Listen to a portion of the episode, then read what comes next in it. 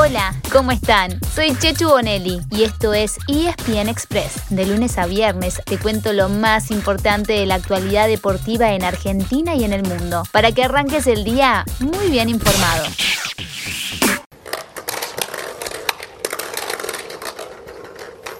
Estamos conociendo al rival del Villarreal, Manchester entonces. United. Alto cruce, not ¿eh? Que no puede. Manchester United that was in the group, so we Ah, ok, to- va de nuevo. Esto es lo que one. preveíamos podía suceder. Como decía tu Sam, puede fallar. Y falló.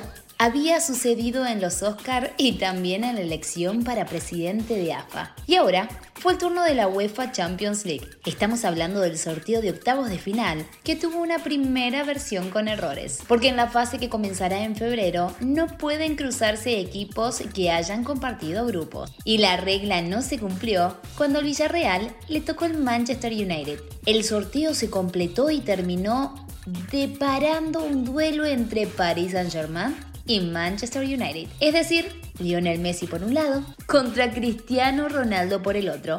Pero un par de horas después, al PSG no le cambió demasiado la suerte, o en todo caso fue para peor, ya que en el sorteo definitivo le terminó tocando el Real Madrid. Otros choques destacados serán Manchester United con Atlético Madrid y Liverpool con Inter de Milán. Además, se cruzarán Bayern Múnich, Salzburgo, Sporting Lisboa, Manchester City, Benfica, Ajax, Lille, Chelsea y Juventus Villarreal.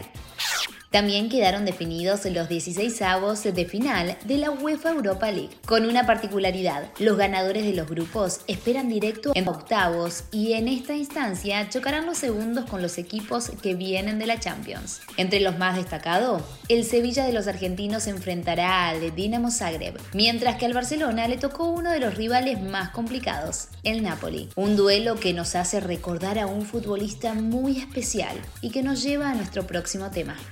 Para nosotros es un, es un honor estar aquí eh, representando al, al Barça y en, y en homenaje a, uno, de los que, uno de los mayores futbolistas de, de la historia. ¿no? Una persona que nos emocionó a todos. Todavía hoy en día todos los futbolistas vemos vídeos de, de Maradona y nos emocionamos. Fue un jugador increíble, increíble. Así que es un honor estar aquí, jugar contra Boca. Escuchaban a Xavi, todavía acomodándose en el banco del Barça, hablando sobre el partido que hoy a las 2 de la tarde enfrentará a su equipo con Boca Juniors. Será en Arabia Saudita y estará en juego la copa llamada justamente Diego Armando Maradona. La idea original era jugar un triangular que incluyera también al Napoli, pero el equipo italiano finalmente no se sumó. Cosas del destino. Igual terminará enfrentando al Barcelona en un par de meses.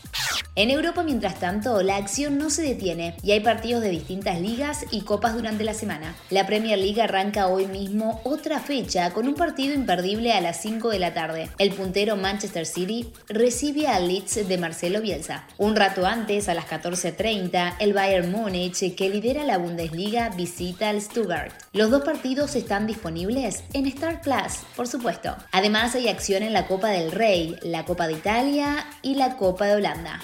Mientras tanto, en Argentina anoche terminó el torneo local. Fue empate entre Banfield y Arsenal. Además, quedaron definidos los finalistas de la Primera Nacional, que chocarán por acompañar a Tigre en la máxima categoría el año que viene. Barraca Central le ganó 3 a 2 al Almirante Brown y enfrentará a Quilmes, que derrotó a Ferro. Este sábado, además, por el Trofeo de Campeones, chocan River y Colón, ganadores del torneo y de la Copa de la Liga respectivamente. Por las dudas, les recordamos quienes clasificaron a las competencias continentales. A la Copa Libertadores, el hicieron River, Boca, Colón, Vélez, Talleres y Estudiantes. Y a la Sudamericana, Banfield, Independiente, Lanús, Defensa y Justicia, Racing y Unión.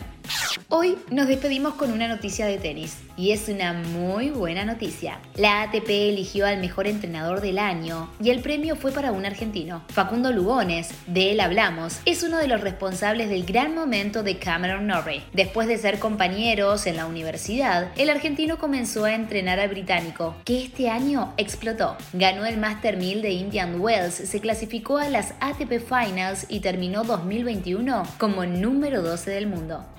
Y así llegamos al final de nuestro episodio de hoy. Soy Chechu Bonelli y de lunes a viernes te traigo las noticias deportivas más relevantes para que arranques el día muy bien informado. Te espero en el próximo ESPN Express. Y no te olvides, dale clic al botón de seguir para recibir una notificación cada vez que haya un nuevo episodio disponible. No te vas a arrepentir.